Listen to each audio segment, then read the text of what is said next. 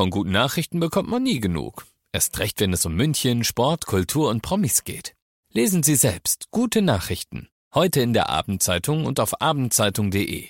Abendzeitung. Die ist gut. 95.5 Charivari.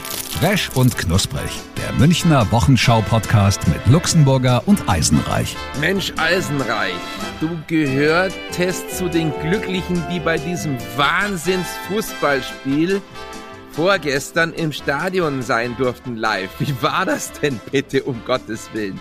Äh, das war ja schlimmer als der schlimmste Tatort.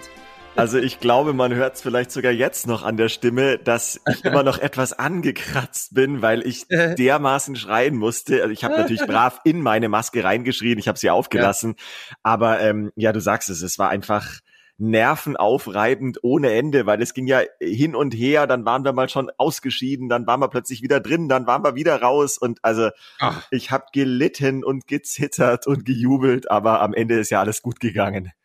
Ja, wobei, das muss doch irre sein. Ich meine, wenn du schon äh, vor dem Fernseher einen halben Herzkasperl bekommst, wie muss das dann bitte erst im Stadion sein? Was war das für eine Stimmung? Ja, es war schon krass. Man muss leider eigentlich sagen, dass das Stadion gefühlt in ungarischer Hand war, weil die mhm. ungarischen Fans waren so laut. Also ich saß auch über dem ungarischen Block, also ich habe die genau im Blick gehabt. Krass. Und äh, die haben krass Stimmung gemacht. Ich meine, ja, da waren schon auch Hooligans dabei, aber es blieb Gott sei Dank ja relativ ähm, ordentlich alles.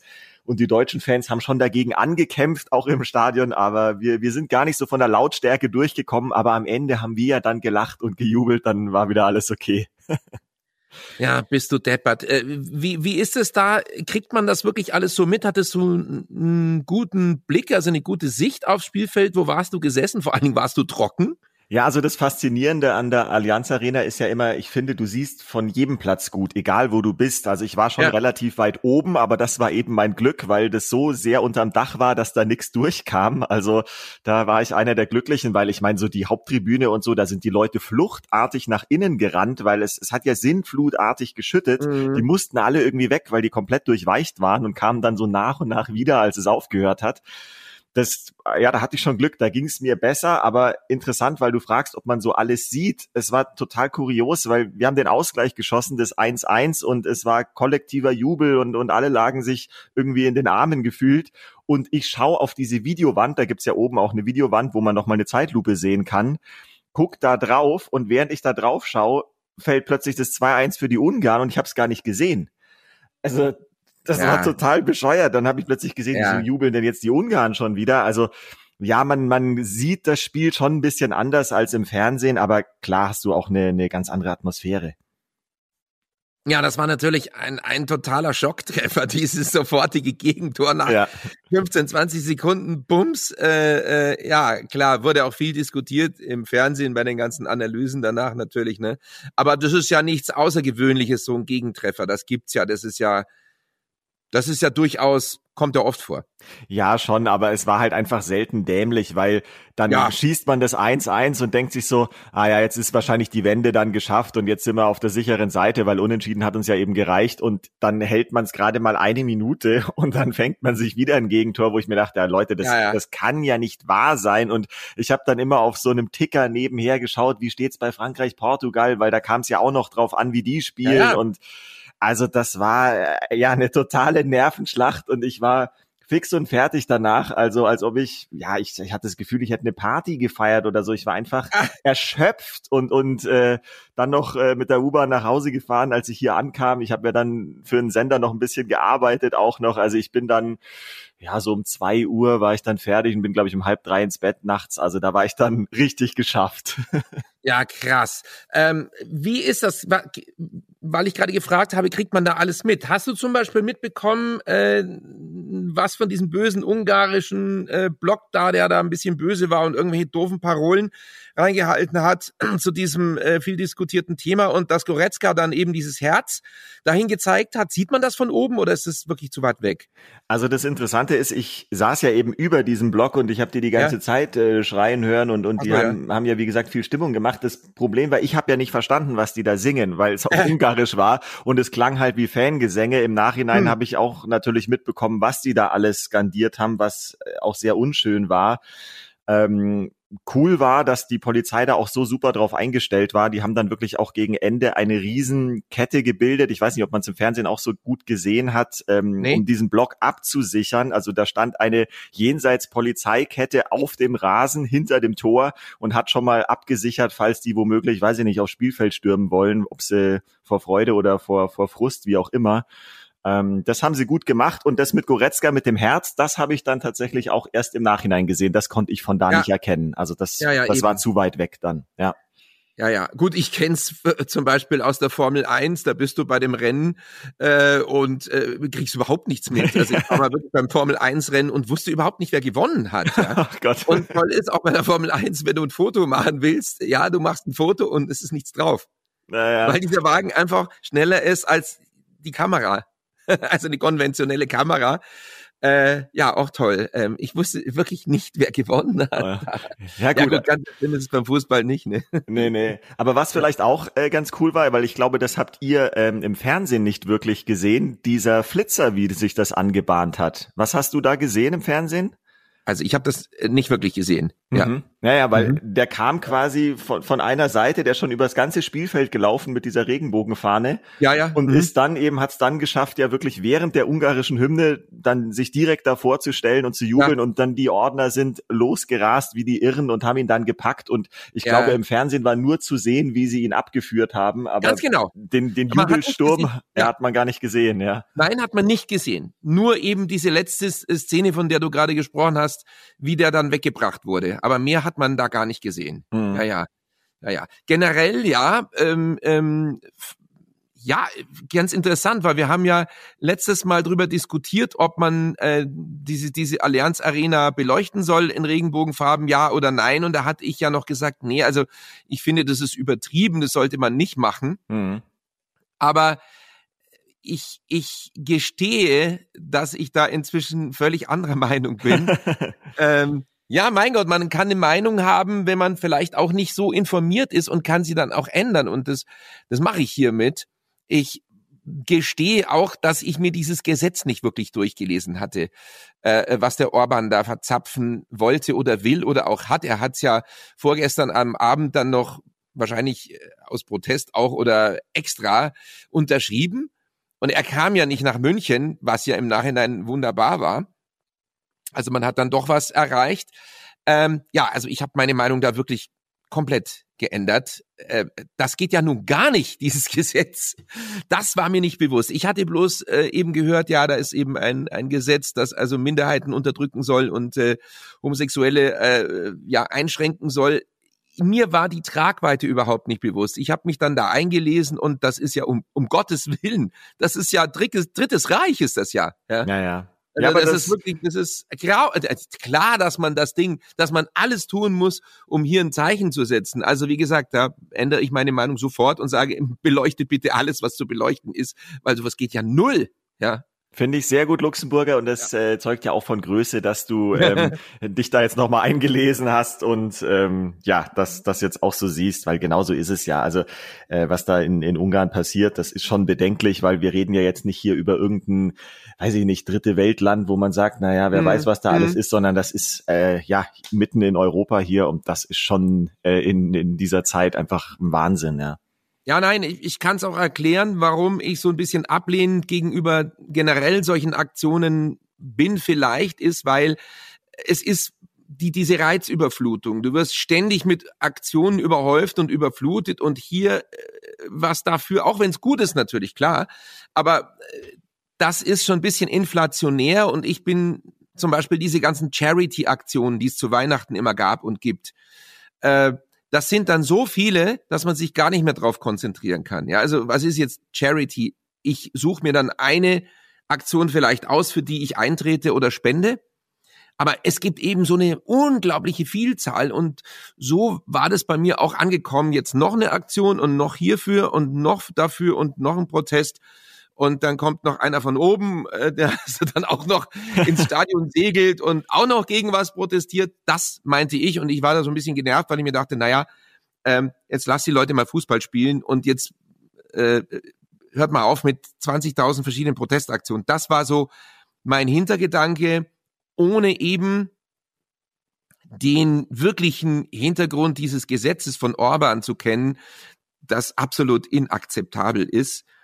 Und ähm, da muss man sofort handeln.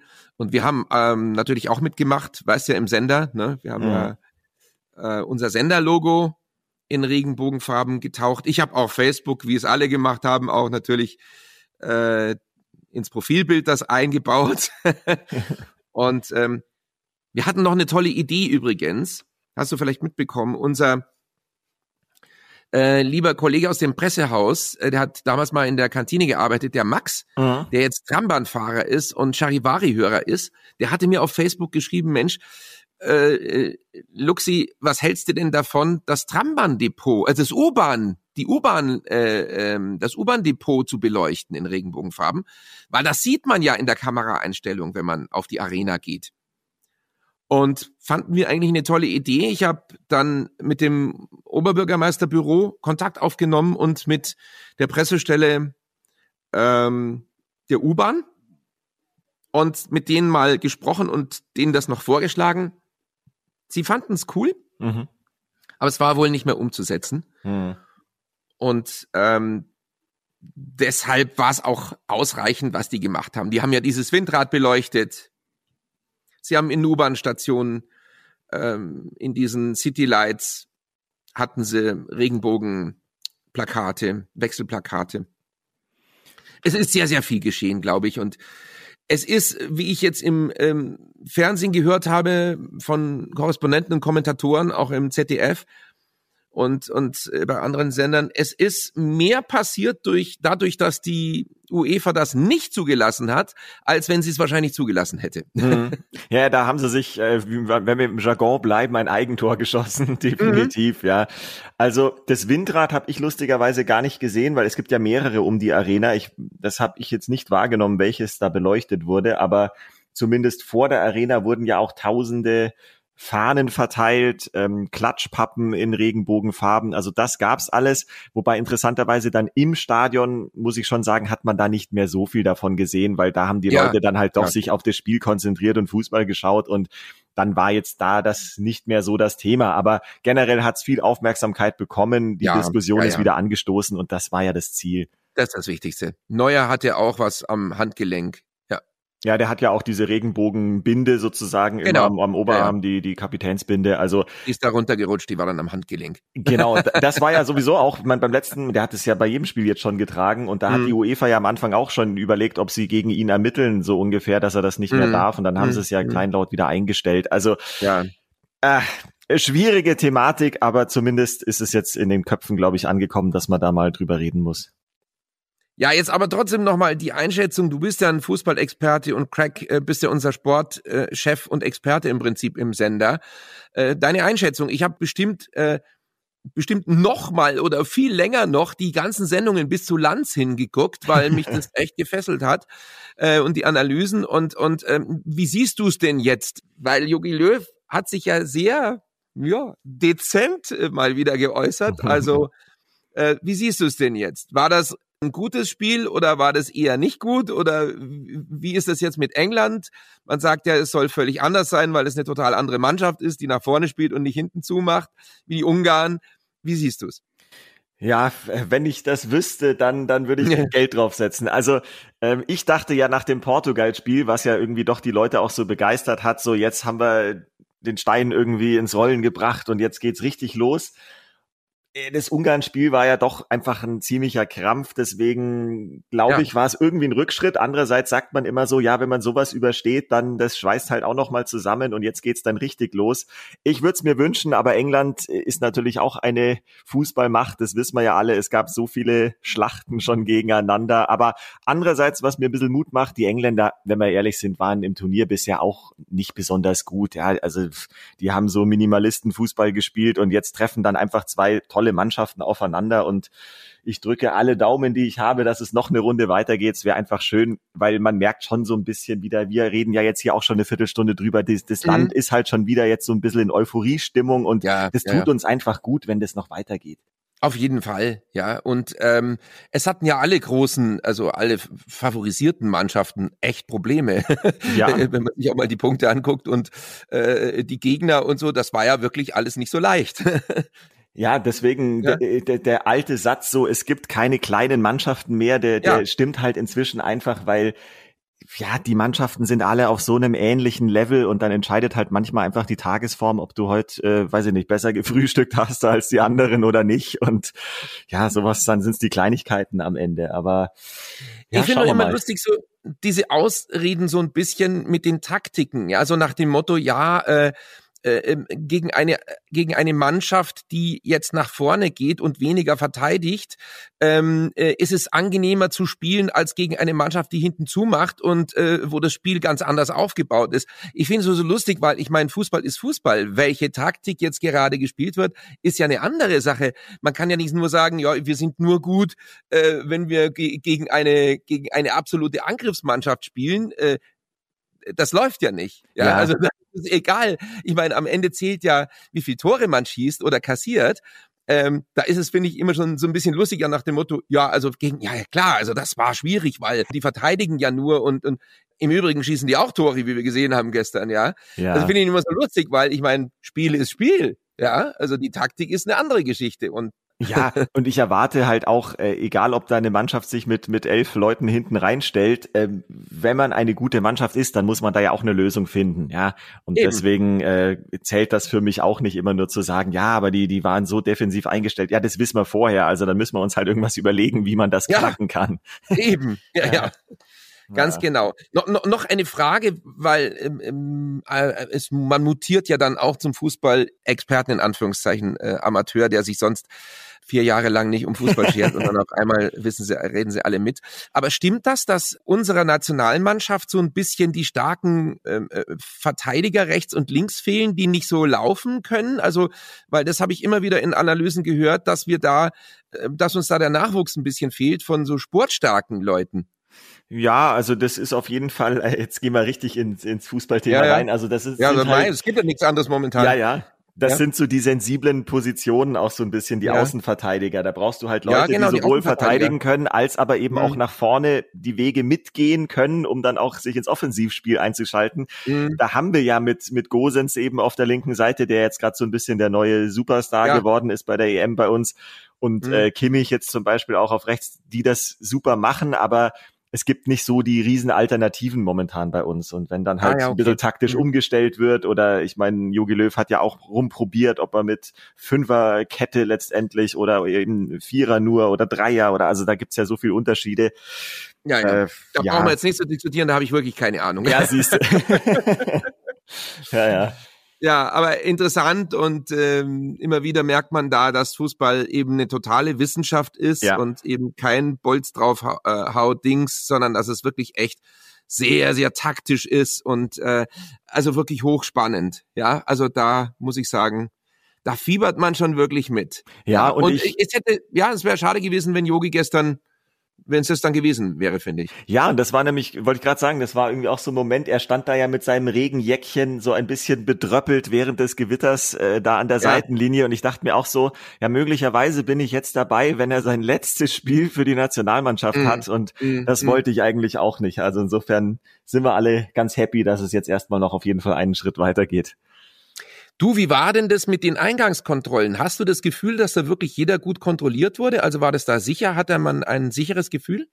Also ich fand die Organisation generell gut, weil man musste ja einen Test machen oder man ist halt geimpft oder genesen und mhm. dann trägt man das in die App ein. Also ich konnte meinen Test in diese Corona-Warn-App eintragen.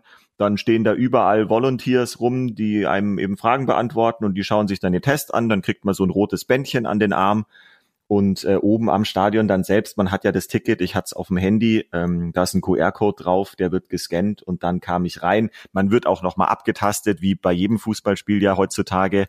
Also ich habe mich da total sicher gefühlt. Jetzt mal mhm. sei mal dahingestellt, dieser Vorfall neulich mit dem Gleitschirmflieger. Aber ja, ja. was ich halt nach wie vor doof finde, es gibt die Regel, man soll die ganze Zeit Maske aufhaben. Es kommen alle Viertelstunde während des Spiels sogar Durchsagen in den verschiedenen ja. Sprachen. Es laufen Ordner rum, die so Zettel hochhalten, wo drauf steht, bitte Maske aufsetzen. Und das macht trotzdem fast niemand. Also ich war wirklich einer der wenigen, weil ich ja, das einfach machen wollte, weil ich mir gedacht habe, naja, es gibt die Regel, dann setze ich die Maske halt auch auf. Und das finde ich komisch, aber die Abstände zwischen den Leuten sind wirklich groß genug. Man sitzt da so weit auseinander, es ist im Freien, da habe ich mir echt, echt gar nichts gedacht.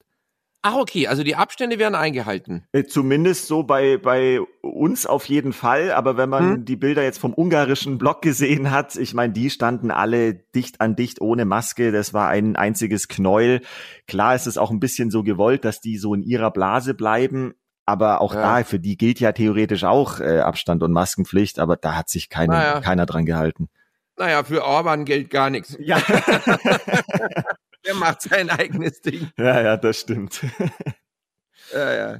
Ah ja, okay, in Ordnung. Also da hat man ein ganz gutes Gefühl. Sag mal, und was, wie ist es da im Stadion? Ich war schon lang nicht mehr. Bier gibt's ja nicht mehr, oder? Also es gab alkoholfreies Bier. Also Alkohol dürfen ah. sie ja nicht ausschenken. Und ähm, da habe ich mich dann dagegen entschieden, weil ich mir dachte, nee, also ich habe jetzt keine Lust, ein alkoholfreies zu trinken. Das ist irgendwie dann so enttäuschend. Und dann ja. habe ich mir eine Fanta gekauft. Und dann Ach. war aber dummerweise, habe ich die dann so neben mich auf den Boden gestellt. Und dann kam so eine krasse Windböe durch das Gewitter und hat, hat die halbvolle Fanta, diesen halbvollen Fanta-Becher durch die Luft gewirbelt. Es ist alles ausgekippt. Gott oh sei nein. Dank hat es niemanden getroffen, aber meine Fanta war dahin. Fanta-Fail. Ja, das war nicht so fantastisch. Oh nein, ja Mist. Okay, also, aber generell Bier bei Fußballspielen gibt's gar nicht mehr, oder wie? Doch, normal schon, aber äh, ja, jetzt in dem schon, Fall ist halt äh, ja Alkoholverbot, ah, ja. weil du weißt ja selber, dann eskalieren die Leute komplett und dann gibt's gar ah, ja. kein äh, Abstandsgebot mehr. Also. Aber bei normalen Fußballspielen schon. Gibt's Bier. Ja, ja, da gibt's schon noch Bier. Gibt schon noch Bier, ja. Und, und, und Bockwürstel? ja, ja, Bratwürst gibt's natürlich Bratwürst. auch und äh, ich habe ich hab ganz äh, untypisch, äh, weil es noch so heiß war, als ich ankam, habe ich noch Eiskonfekt gegessen. oh, Mensch, ja, die Kinos öffnen ja wieder jetzt. Langnese Eiskonfekt jetzt Jetzt hier vorne beim Verkäufer. Ja, gibt's auch hier im Kino. Und dann geht das Licht Gibt's an und dann kommen die Verkäufer und jeder, ja, schleich dich, ich will den Film jetzt sehen. Gibt's es noch? Ja, ja, solche Szenen gibt's auch immer noch. Das ist herrlich. Und dieses Eiskonfekt, das kann man ja auch so kaufen in, an der Tanke oder so, da schmeckt es aber nicht. Das ist, es, ist, es schmeckt nur im Kino, ja, ja. finde ich. Ja. Es oder gibt überhaupt, es gibt so Lebensmittel, die nur an dem Platz schmecken. Ja, Popcorn ja auch, oder? Das isst man auch nur im Kino. Ja, oder nur daheim. Ich habe so eine Popcornmaschine. Ja, dass du sowas hast, das denke ich mir. hab neulich erst gemacht. Ja, ist gut. Äh, aber zum Beispiel diese, diese, diese Geschichte, dass Tomatensaft nur im Flugzeug schmeckt. Ja. Da hat man ja gesagt, da sind die Geschmacksnerven in 10.000 Metern Höhe sind ein bisschen anders. Vor mhm. allen Dingen dieser Kabinendruck. Ähm, da hast du schon ein anderes Geschmacksempfinden. Ja, faszinierend. Ja, ja, ist so. Oder, oder im, im Flugzeug, ich muss immer husten. Äh, Wenn es Ginger Ale gibt, muss ich immer husten. Kennst du das? Wenn Ginger, ja, das hat wahrscheinlich irgendwelche Dämpfe, da muss man husten. Ich muss husten, wenn ich Ginger Ale. Äh, nee, also. Ja, gibt's ja alles nicht mehr. Alles. Das kenne ich nicht, aber das haben wir ja auch schon mal thematisiert. Bei mir ist halt, wenn ich Alkohol trinke, dann äh, geht meine Nase mhm. zu und sie läuft. Also ja. weiß ich auch mhm. bis heute nicht, warum. ja, genau. Und dann äh, äh, schmeckt äh, Essen anders im Winter. Also wenn du was gegessen hast oder wenn du was isst und draußen im Freien bist bei minus fünf Grad, dann schmeckt es anders. Mhm. Dann gibt es ein anderen, anderes Geschmackserlebnis. Ja, der Glühwein zum Beispiel, der schmeckt dann noch besser. Ja, großartig. Ah, ja, Luxemburger, ähm, ich würde gerne ja. noch äh, eine halbe Stunde mit dir über Fußball ja, plaudern, ja, aber ich muss tatsächlich weg, denn ich habe einen Impftermin und den möchte ich natürlich nicht versäumen. genau, mein Lieber, ich drücke dir die Daumen und nächstes Mal sprechen wir dann darüber, wie das Impfen war, wie es dir gegangen ist und vor allen Dingen, ja, dann über tausend Sachen. Ich habe tausend Sachen, äh, die wir besprechen müssen. Dringend. Ich freue mich jetzt schon drauf. Alles Gute, Eisenreich. Danke Euer Fußballer. Dir. Jawohl. Vierte. Resch und Knusprig, der Münchner Wochenschau-Podcast mit Luxemburger und Eisenreich. Diesen Podcast jetzt abonnieren bei Spotify, iTunes, Alexa und charivari.de.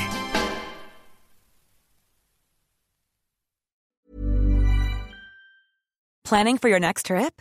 Elevate your travel style with Quince. Quince has all the jet setting essentials you'll want for your next getaway, like European linen, premium luggage options, buttery soft Italian leather bags, and so much more. And is all priced at 50 to 80% less than similar brands. Plus, Quince only works with factories that use safe and ethical manufacturing practices. Pack your bags with high-quality essentials you'll be wearing for vacations to come with Quince. Go to quince.com slash pack for free shipping and 365-day returns.